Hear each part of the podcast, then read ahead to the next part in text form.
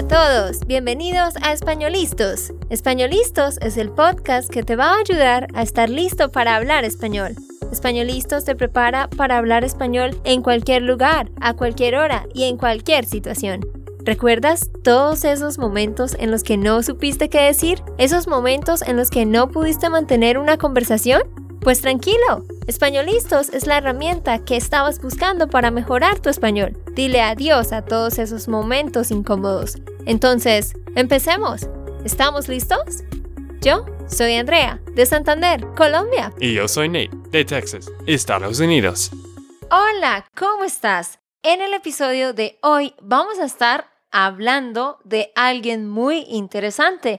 Vamos a hacer una biografía ¿Y de quién vamos a hablar hoy, Nate? Vamos a hablar de Princesa Diana, alguien muy famoso, muy importante, que tiene una historia muy interesante y triste a la vez.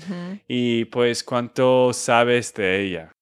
Eh, bueno, la verdad, no sabía mucho antes de revisar el script que hicieron para hacer este episodio, bueno, pues sabía que fue la esposa del príncipe Carlos, la mamá de hoy en día los príncipes William y Harry, que está casado con Meghan Markle. Y sabía que ella se había divorciado del esposo por infidelidades, pero ya, no sabía más. También que la muerte de ella es como un misterio, pero no sabía más de eso. Así que hoy vas a aprender otros datos interesantes sobre la vida de ella. ¿Y tú qué sabes, Nate, sobre la princesa Diana? Muy poco, la verdad no, yo no, yo no veo las historias entre los monarcas y, y princesas ni nada de esto. Pues a mí me importa más los deportes, otra cosa que no es muy relevante. Pero la única cosa más que todo es que ella fue muy amable, muy buena gente y que tenía este accidente muy triste en París, en el túnel de París. Yo recuerdo cuando yo era niño que, que yo he visto las noticias, las noticias sobre este gran accidente y, y fue un tiempo muy triste porque mucha gente amaba a ella. Mucha gente la amaba.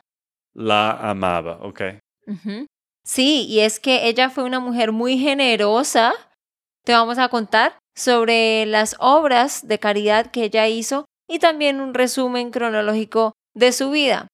A ella no le importaba la posición que ella tenía de, uy, ser la princesa y ser parte de la nobleza. Ella era capaz de estrecharle la mano a una persona enferma.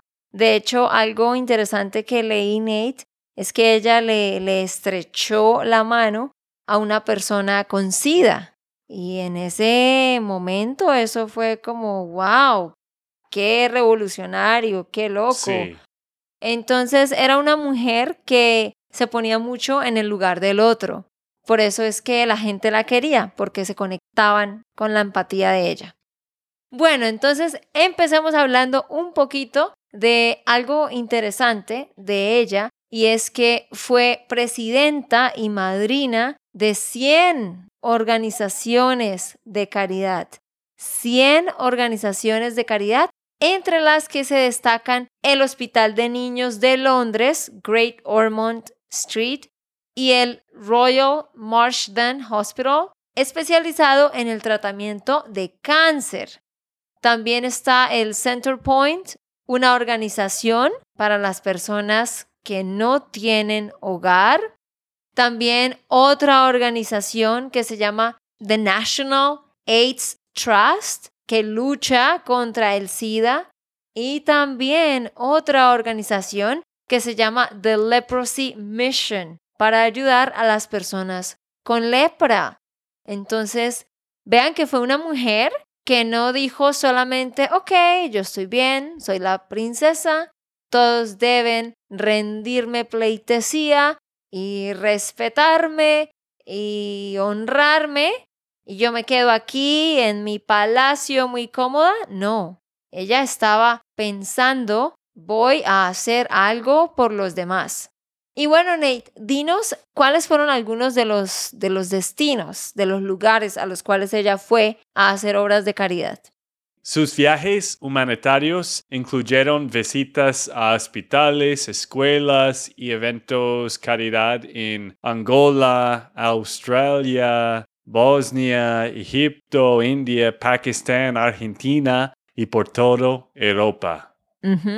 Así que no fue solo un, país o algunos lugares, fueron muchos lugares los que ella logró impactar. Y nosotros no podemos hacer algo como eso, ¿verdad? Pero sí podemos impactar a la comunidad que tenemos justo alrededor de nosotros. Entonces, esa es como la moraleja que queremos dejar en este episodio. Recordar la vida de una mujer que no fue perfecta, pero que invirtió mucho en otros. Y si tú lo puedes hacer, hazlo.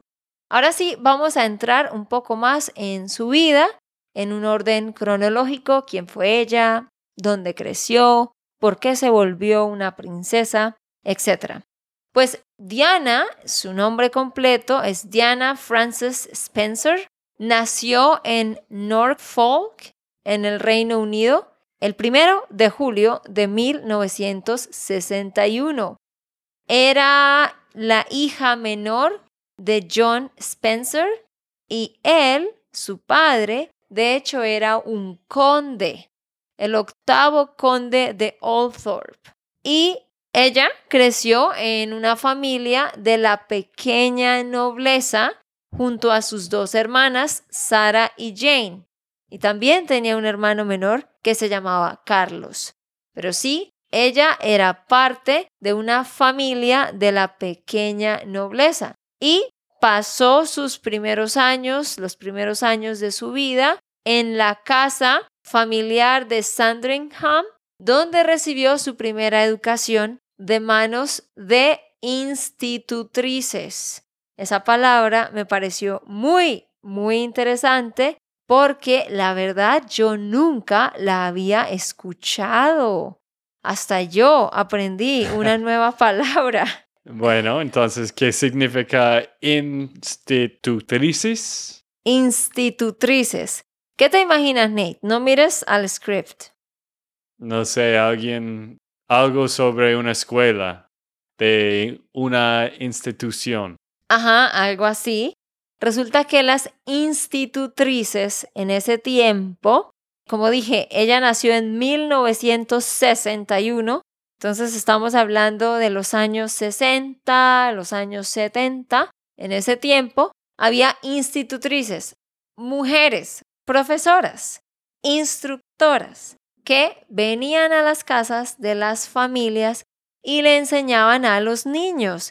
Es decir, que los niños pequeños no iban a la escuela, sino que venía una mujer y les daba educación en casa en todas las materias. Entonces tenían diferentes institutrices. Es lo mismo que profesora, solo que iban hasta las casas. Mm, ok, como un tutor. Básicamente, sí, no, no entiendo quién se inventó esa palabra tan complicada.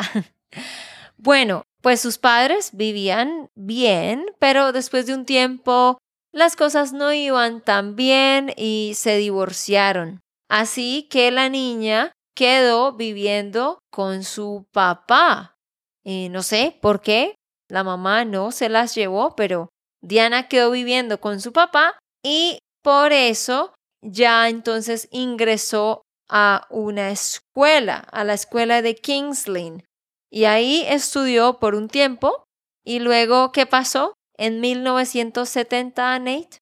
Ella se trasladó al internado femenino de Riddlesworth Hall y en 1973 ingresó en West Heath, otro internado en el condado de Kent. ¿Y qué es un internado, Nate, en inglés? En inglés se llama un boarding school. De hecho, hago una pausa para decirte algo que tú quizás no sepas, Nate. Mi mamá me quería meter en un internado. Ella estuvo a punto de meterme en un internado, pero yo no quería. Y es porque mi mamá fue educada en un internado. Entonces ella pasó como toda la secundaria allá y quería hacer lo mismo conmigo, pero gracias a Dios no me llevó porque yo sé que allá son muy, muy estrictos. ¿Tú alguna vez tus padres consideraron meterte en uno o no era algo en lo que se pensaba cuando eras adolescente? No, pues mi papá no quería pagar por algo así. Mm, Por eso yo fui a la escuela pública. Yo quería ir a un, un lugar de aprender y, y jugar deportes, una escuela de deportes. Pero no, mi papá no quería pagar por eso. Entonces fuiste a una escuela pública normal. claro. Yo también. Pero sí, Diana fue a un internado. Eso fue en 1970, como dijo Nate, que se trasladó a ese internado. Luego, entre 1977 y 1978, estudió en Suiza y finalmente se quedó en Londres. Entonces ahí ella llega a Londres y se instituye en Londres y allí ella trabajó para varias empresas, Nate tuvo varios trabajos normales. Ella incluso fue niñera y también fue profesora. Fueron algunos de los trabajos que hizo antes de ser como tal una princesa. Y en 1977 ella conoció al príncipe Carlos, por supuesto el primogénito de la reina Isabel II de Inglaterra, quien por supuesto iba a ser el heredero al trono británico. Entonces se conocieron, empezaron a hablar y ya unos años más tarde pues tenían una relación y decidieron casarse. Pero algo interesante que muchos no saben es que el príncipe Carlos había tenido un rollo, digamos, con la hermana Sara de la princesa Diana. Princesa Diana tenía una hermana mayor, Sara, y ella ya se había conocido con el príncipe Carlos y ellos estaban como hablando, como saliendo, como con un interés ahí y se dejaron de, de hablar y ya luego justo él conoció a Diana y ahí fue cuando empezó a pasar todo. Claro, me imagino que todos querían estar ahí con el príncipe, ¿no? El Príncipe. príncipe. Príncipe, ok. Todos querían estar con él, ¿no? Por, por tener este fama y todo, ¿no? Claro, todas las mujeres iban a estar muy interesadas en el príncipe, por supuesto. Pero entonces sí, ellos empezaron a hablar, empezaron a salir. Eso fue en 1977. Y luego, cuatro años más tarde, en 1981, eh, el portavoz del Palacio de Buckingham anunció el compromiso oficial entre Diana y el príncipe Carlos. Así que sí, fue cuatro años más tarde cuando él le propuso matrimonio y tenían un compromiso oficial. Y ya después de ese momento, Diana se trasladó a Clarence House, que era la residencia de la reina madre. Y bueno, luego de eso, ¿qué pasó? ¿Cuándo se casaron, Nate? Ellos se casaron el 29 de julio de 1981 en la Catedral de San Paul y esta boda fue transmitido por televisión a 700 millones de espectadores. Ellos dicen que esto es seis veces más grande de audiencia que un Super Bowl en Estados Unidos de fútbol americano. Entonces, 700 millones de personas viendo esta boda.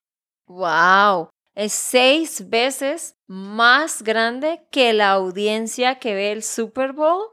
Claro, mucha gente le gusta estos tipos de bobadas. ¡Wow! ¡Qué interesante! Bueno, ¿cuántos? Ah, pues yo ni siquiera había nacido. Eso fue en 1981. Tú tampoco habías nacido. Claro, esto fue antes que Hace- yo. Sí, hace uf, mucho tiempo. Me asombra eso, me asombra eso, pero sí, es porque, no sé, pues era la familia real, ¿no? Entonces, claro, todo lo que ellos hagan, pues todo el mundo lo quiere, lo quiere ver. A la gente le gusta el chisme. Exacto, aunque no tiene tanto, bueno, ahora no tiene nada de poderes entre el Reino Unido, pero pues todavía la gente sigue viendo todo esto de, de los monarcas y princesas, príncipes. Príncipes. Príncipes. bueno. Príncipes y princesas. Pero no, obviamente es algo muy interesante y de mucha trascendencia a nivel internacional porque son la familia real. Y esta boda fue oficiada por el arzobispo de Canterbury. Como dije, tuvo una relevancia internacional muy, muy grande. Y bueno, ella como tal, ¿por qué se convirtió en princesa? Pues porque el príncipe Carlos era el príncipe de Gales. Entonces, claro, al casarse tuvo el título de la princesa de Gales. Ella trataba de ser una mujer muy dedicada a su matrimonio, a su hogar. Ellos tuvieron dos hijos, como lo sabemos, eh, William y ahora se me olvida el nombre. Sí, Harry, Harry y William. Entonces ella trataba de estar dedicada a sus hijos, pero resulta que ellos, como eran tan importantes, tenían muchos eventos a los cuales tenían que asistir.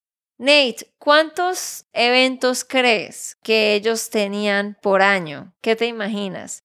¿20, 30, 50? ¿Cuántos? 100. Voy a suponer 100. Más. 150 o 200. Más. 300 más de 500 compromisos oficiales. Wow, muy ocupados para personas que no tenían poderes. pues en ese tiempo me imagino que sí todavía tenían poder, ¿no? Sobre, sobre, eso ha cambiado. Pues sí, tiene territorios, tiene, obvio que tiene mucho plata y todo, pero no es que ellos están decidiendo lo que va a pasar con Inglaterra o de las leyes, por lo ah. que yo entiendo. Bueno, digamos que esos detalles no los sé, pero sí, entiendo lo que tú dices. Tal vez ellos no hacían parte de organizaciones internacionales que regulan cosas en todos los países o cosas así. Pero claro, obviamente me imagino que ellos todos los lunes tenían un almuerzo con otro conde y los miércoles en la noche tenían una cena con algo. Y si venía un presidente de otro país, ellos tenían que estar ahí para saludar y todo. No, no me gustaría esa vida. ¿Te gustaría una vida tan ocupada? No, no, no, claro que no. ¿Quién quiere una vida así? De, de ser una celebridad de esta forma. Quizás algunos quieren esto, pero más plata, más problemas. Sí, entre más plata y más poder y más popularidad, pues tienes más, más compromisos. Sí, para mí sería mucho y la entiendo porque leí que leí en muchas partes que ella se sentía muy, ¿cómo se dice? Overwhelmed. Bueno, eh... yo sé cómo se dice, pero te estoy probando. bueno, los que están escuchando, ¿cuál es la respuesta? Abrumada. Ah, bueno, yo no estaba cerca de esto. Abrumada. Ajá. Ella se sentía muy abrumada, muy sobrecargada, muy asfixiada con todo esto y ella realmente no era feliz. Por eso también es que ella quería como salir y ayudar a otros y, y donarle dinero a otros y hacer por otros, porque ella como que no estaba tan contenta en esa vida. Y ella se convirtió en qué, Nate? ¿En qué se convirtió ella? Ella se convirtió a uno de los miembros más populares de toda la historia moderna. Un fenómeno mundial llamado fiebre Diana. Ella se volvió muy, muy popular porque primero era muy joven y era también muy bonita y como ayudaba tanto a la gente y su peinado era muy original y su forma de vestir Así que las chicas la imitaban, las mujeres querían parecerse a ella, le tenían mucho, mucho respeto. Y bueno, pasó el tiempo, ¿no? Como dijimos, Ellos se casaron en 1981, fue cuando tuvieron la boda. Y luego, hasta el año 1985, sus primeros cuatro años, todo parecía estar bien. No se veían muestras de que algo estuviera mal. Pero después de 1986, la prensa comenzó a mostrar algunas cosas que hacían ver que había una crisis matrimonial entre ellos, como que todo empezó cada vez más mal, más mal. Así que los primeros cinco años, todo bien, pero después de 1986 había muchos rumores de infidelidades de parte del príncipe Carlos y también había rumores de infidelidades de parte de, de la princesa Diana como tal. Así que empezó a haber mucha fricción y luego, ya más tarde, en 1992, o sea, seis años más tarde, se separaron. Se separaron porque salió a la luz una relación que tenía la princesa Diana con otro hombre y ya empezó la prensa que estaba del lado de la, de la familia real como hacerle la guerra a la princesa, pero entonces ellos no mostraban las cosas que el príncipe Carlos hacía, que incluso hay rumores, porque yo no puedo afirmar aquí nada, hay rumores de que el príncipe Carlos, cuando se casó con ella, ya tenía otra relación con otra mujer y como que la mantuvo durante esos años. Entonces complicado, ¿no? Complicado porque son personas con mucha presión y que de cierta forma tal vez no, tal vez se vieron obligados a, casarse por el estatus social y todo, pero realmente tal vez no se amaban, ¿no? Mm, sí, muy triste, pero también pues cómo ellos pueden pensar que la paparazzi o todo la media, la media, ¿cómo se llama? ¿Media? Eh, los medios de comunicación. Eso, los medios de comunicación no van a saber de, de otras relaciones. Pero bueno, tristemente el matrimonio se rompió de forma definitiva en marzo de 1994 y el 29 de febrero de 96 Diana aceptó divorciarse de Carlos.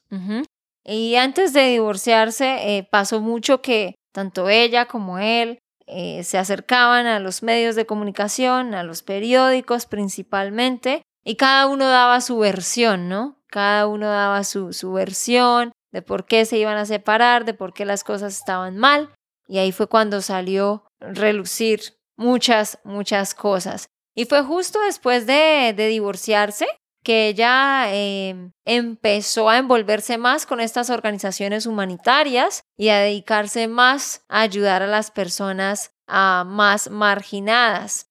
Y mientras esto pasaba, mientras ella como que trataba de olvidarse de esta separación y de, de seguir con su vida, lastimosamente la prensa sensacionalista seguía explotando este tema y seguían, seguían hablando de, de todo lo que había pasado y entre ella y todo. Incluso hubo una entrevista en la que ella pues reconoció que ella pues sí se había tenido una relación con otro hombre, pero hacía ver que pues ella no estaba contenta con el príncipe Carlos. Y bueno, el último hombre con quien ella se relacionó fue un millonario de origen egipcio que se llamaba Dodi Al-Fayed. Dodi Al-Fayed. Y él estaba con ella, ¿no? El día que ella murió. Cuéntanos, Nate, sobre esa noche. ¿Qué pasó esa noche? Bueno, tristemente la noche del 30 al 31 de agosto de 1997, ambos perdieron la vida en un accidente de automóvil cuando trataban de evitar a los paparazzi y circulaban a gran velocidad por el túnel del puente del Alma en París.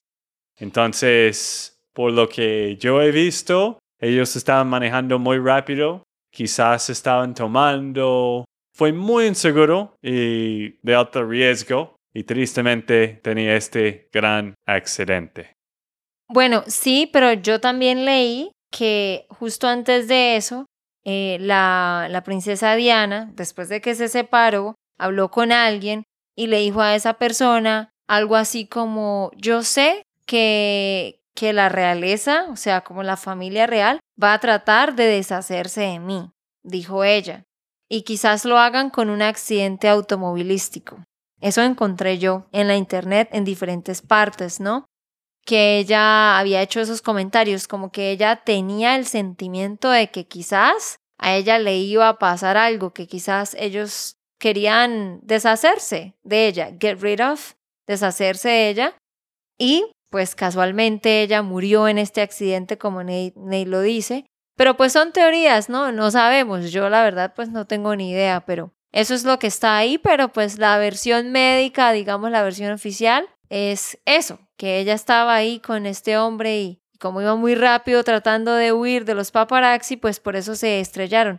De hecho, nosotros cuando visitamos París vimos el monumento que, que hay hecho a ella, ¿lo recuerdas? Sí, claro, claro. Había todavía las flores y todas las cosas eh, reconociendo a ella.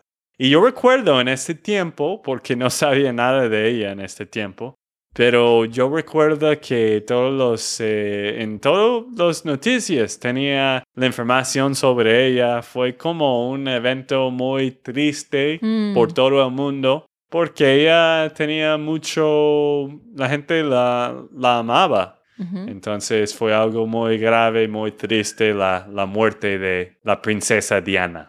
Sí, porque como ya lo dijimos antes, ella era una mujer muy amable, muy caritativa, que tenía mucha empatía y se ponía en, el puesto de los demás. Cuando ella murió fueron alrededor de dos millones de personas a su funeral. Así que eso nos muestra lo importante que era ella para las personas en general, ¿no?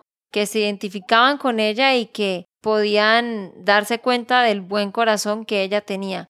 Voy a nombrar algunas de las obras que ella hizo que me parecieron muy, muy interesantes, que las encontré en un artículo. Pues bueno, algo es que en 1981, el año en que se casó, ella creó una fundación con su nombre para donar su propio dinero a las causas benéficas. Se iba a volver la madrina como un sponsor de diferentes causas y quiso donar su propio dinero. También ya hablamos de que ella apoyó una organización para pacientes con SIDA y ahí fue donde les estrechaba la mano.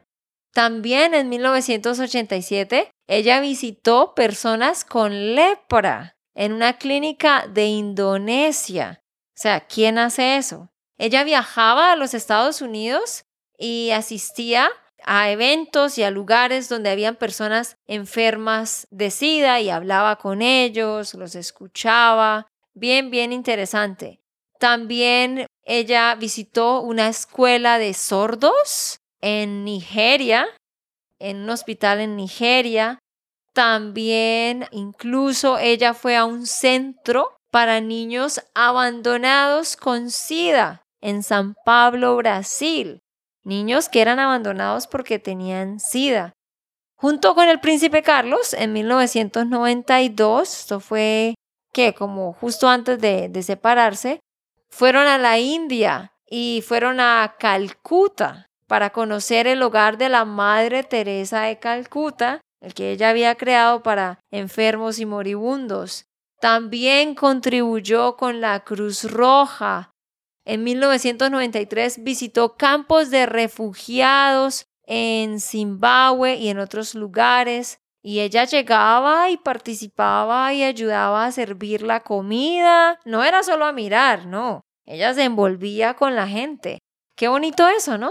Sí, para mí esto sería una muy buena vida, porque ella siempre vivía por los demás no usaba su poder y la plata solo para ella, siempre estaba pensando en los, en los demás. Entonces, esto me parece muy genial que cuando tú piensas hoy en día de princesa Diana, obvio vas a pensar en la muerte, pero también vas a pensar en todo el bien que ella lo hizo.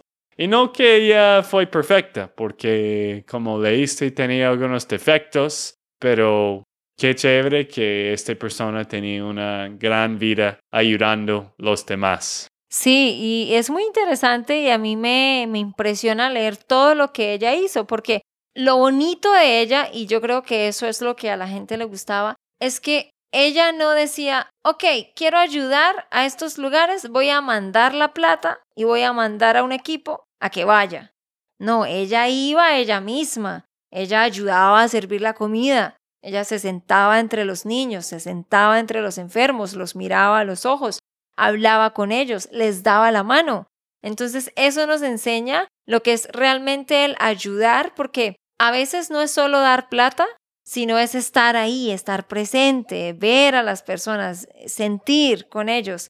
Y yo creo que eso es lo que la gente amaba de ella, ¿no? Mm. Entonces, ya con esto vamos a terminar. Podría mencionar muchísimas más cosas que ella hizo, pero sí, ella ayudó a muchas personas alrededor del mundo y se dedicó a eso. Qué bonito que haya dedicado su vida a eso. Tal vez por eso ella no era feliz, ¿no? Porque no se hallaba en ese tipo de vida, tal vez que estaba teniendo que vivir. Ella quería como algo más, ¿no?